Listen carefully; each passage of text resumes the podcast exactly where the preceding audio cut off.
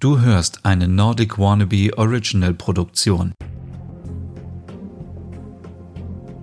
Hey und herzlich willkommen. Es ist wieder Zeit für eine neue Ausgabe Nordic Noir, dein Podcast rund um skandinavische Krimis. Heute geht es um eine Serie bzw. um eine Filmreihe, wo ich dir gleich sagen kann, lass es einfach. Schau sie dir nicht an, es lohnt sich nicht. Warum das so ist, erfährst du jetzt. Und zwar geht es um die Filmreihe Ein Fall für Annika Bengtsson. Und ähm, die Serie oder die Filmreihe könnt ihr aktuell kostenlos in der ARD-Mediathek angucken. Und deswegen habe ich auch in den letzten Wochen die Gelegenheit genutzt und habe gedacht, okay, ich habe ein bisschen Zeit, ich schaue mir die nebenbei an. Ähm, aber ich kann euch nur sagen, ähm, sie ist so langweilig und ähm, ja, Vielleicht liegt es daran, weil sie schon ein bisschen älter ist. Sie ist nämlich aus dem Jahr 2012 bzw. 2013, wurde auch von Yellowbird wieder produziert, kennen wir, äh, hat schon viele Scandi-Serien und Filme produziert und ähm, ja, die ähm, einzelnen Episoden beruhen auf Romane der schwedischen Autorin Lisa Marklund und ähm, worum geht es in der Serie? Also ganz grob gesagt, es geht um eine Journalistin, sie heißt Annika Bengtsson. Und ähm, die Handlung spielt in Stockholm. Und Annika arbeitet bei der ähm, Tageszeitung ähm, Kvällspressen, ähm, was merkwürdigerweise immer mit mit Nachtausgabe ähm, auch synchronisiert und übersetzt wurde. Und es ist so, macht mich richtig aggressiv, wenn ich merke, wenn sie irgendwo anruft und er sagt, hey, ich bin Annika Bengtsson von der Nachtausgabe. Dann dachte ich so, warum kann man das nicht irgendwie anders übersetzen? Irgendwie gibt der äh, Tageszeitung doch irgendeinen komischen Namen, keine Ahnung, Schweden äh, Nachrichten oder Schweden Spiegel oder keine Ahnung, irgendwas, aber immer diese Nachtausgabe, das ist eigentlich ähm, total, ja, das nervt mich. Und es tut mir jetzt schon leid, wenn ich vielleicht in dieser Ausgabe ein bisschen, ja, ein bisschen negativ bin äh, wegen dieser Serie. Am Anfang fing es sehr spannend an, denn äh, die, der erste Film äh, heißt Nobels Testament und es geht um eine äh, Nobelpreisverleihung in Stockholm und jemand wird erschossen. Und das war, glaube ich, noch so die, das war die einzige das war der einzige Film, glaube ich, der noch spannend war und der interessant war und so ein bisschen Scandi-Krimi-Feeling hatte. Und ähm, ja, es ist natürlich anders, als wenn wir Serien irgendwie uns anschauen, wo es einen Kommissar oder eine Kommissarin gibt oder äh, jemand, der bei der Polizei arbeitet. Sie ist nun mal bei der Presse, hat natürlich nicht so den Zugang zu Informationen wie die Polizei versucht aber immer wieder sich so reinzuzecken und ähm, hat natürlich auch Kontakte zur Polizei und sie macht auch ihren Job sehr gut und gewissenhaft und sagt immer, ich bin ja Journalistin und so, aber das nervt mich irgendwann so die ganze Zeit und auch ihre Art und Weise. Sie ist wirklich ähm, sehr unsympathisch, auch von der Rolle her. Also normalerweise liebe ich es einfach, starke Frauen zu sehen in Serien, in Filmen, die, ähm, die ihren Job meistern, die gleichzeitig noch Familie organisieren, die einfach stark sind und Persönlichkeit haben. Aber sie ist so, also ich kann mit ihr überhaupt keine Empathie aufbauen und sie ist für mich auch keine, kein Sympathieträger, weil sie so, ähm, sie vernachlässigt komplett ihre Familie und ihren Freund. Ich glaube, sie sind nicht verheiratet, ihren Freund oder ihren Ehemann ähm, was ja okay ist, wenn man für den Job rennt und so weiter, aber das ist so ein bisschen, also man weiß schon genau, wo es hinsteuert, weil sie einfach so besessen ist von ihrem Beruf und sie will immer vorne mit dabei sein und will immer die Beste sein und will die beste Story haben und das nervt mich so. Das, das, also, oh, es tut mir so leid, wenn irgendjemand diese Serie liebt, dann schaut euch bitte die Serie an. Ähm, aber für mich ist wirklich so, ähm, ja, es ist so, es ist wirklich anstrengend und sie macht so Sachen, wo ich dann auch so denke, oh, du bist einfach so richtig doof. Warum machst du das jetzt? Und das gehört natürlich auch zu der Serie oder zum Film dazu, dass sie vielleicht erstmal was alleine macht, bevor sie die Polizei anruft.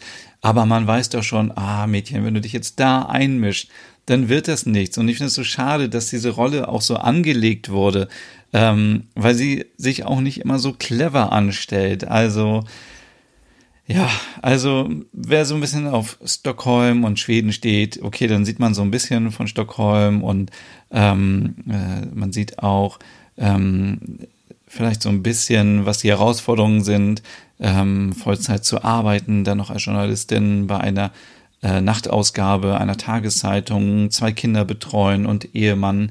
Das alles erkennen wir natürlich, aber die Fälle sind so wirklich, oh, das ist so ganz, ganz schlimm. Das ist für mich, ähm, also ich kann euch diese Serie auf gar keinen Fall weiterempfehlen und es tut mir sehr leid, weil ähm, ich eigentlich immer ein Freund davon bin, wenn die Serien gut sind, dann möchte ich die auch weiterempfehlen.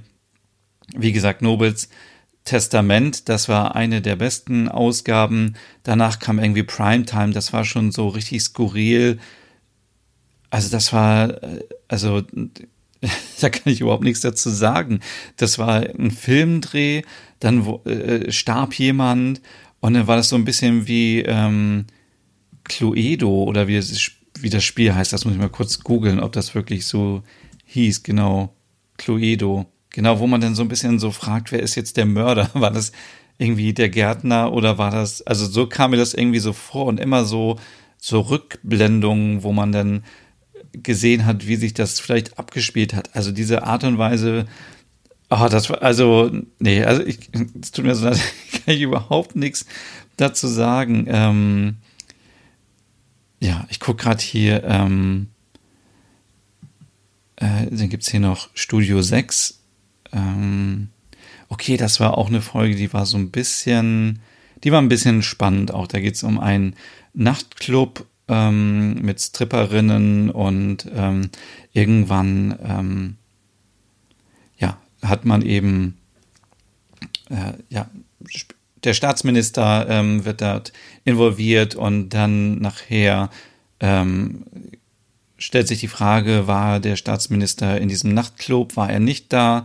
Ähm, war das vielleicht jemand anderes? Ähm, das war noch so ein bisschen interessant, weil es so ein bisschen so um Rotlichtmilieu ging und, und Mord und so. Das, äh, das, das stimmt. Ich gucke nochmal bei den anderen. Der Rote Wolf, das war, ach, das war so auch wieder so eine, ähm, ich guck mal gerade, weil ich mich gar nicht mehr dran erinnern kann, richtig. Ähm, ach so, das war so eine, ach, das ging um Aktivisten und um Krieg und äh, da bin ich sowieso raus bei solchen Themen und dann haben wir hier noch lebenslänglich. Ähm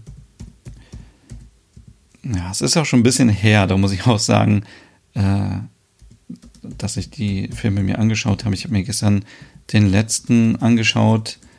Ähm, lebenslänglich Annika Bengtsson. Äh, wo ging es nochmal darum?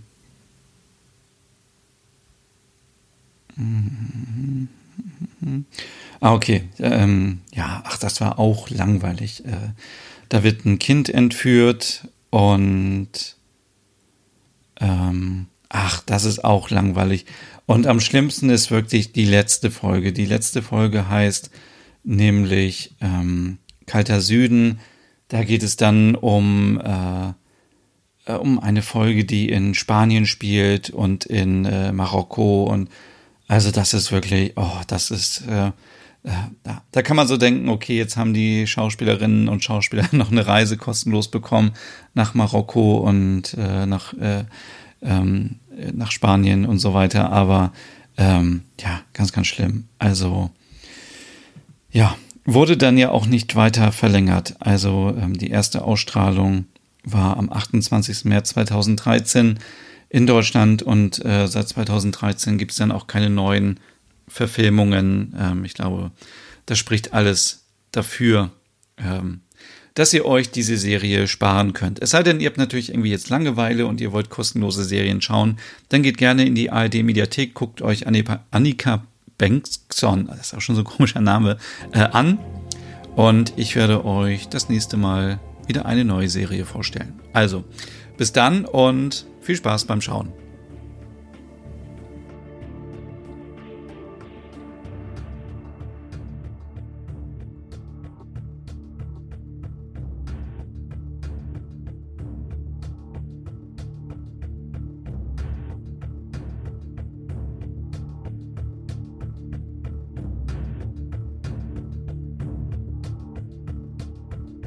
Hey und vielen Dank fürs Zuhören. Wenn du noch mehr zu diesem Thema wissen möchtest, dann besuch doch gerne meinen Scandi-Blog unter www.nordicwannabe.com. Und wenn du auch noch einen anderen Podcast von mir hören möchtest, dann findest du die Übersicht auf www.skandinavienpodcast.com. Dort findest du unter anderem meinen Podcast Der Nerd mit Reisen durch Nordeuropa oder wie man sich das skandinavische Lebensgefühl nach Hause holen kann. Oder Nordic Noir, dein Podcast über skandinavische Krimis. Dann gibt's noch meinen Hügge-Podcast über das dänische Lebensgefühl und wie man sich Glück und Gemütlichkeit nach Hause holen kann. Dann Nordic Home mit Tipps und Tricks, wie man sich skandinavisch einrichtet und meinen Logom-Podcast für mehr Balance und Ordnung in deinem Alltag. Alle Podcasts findest du, wie gesagt, auf www.skandinavienpodcast.com oder auf deiner Lieblingsstreaming-Plattform.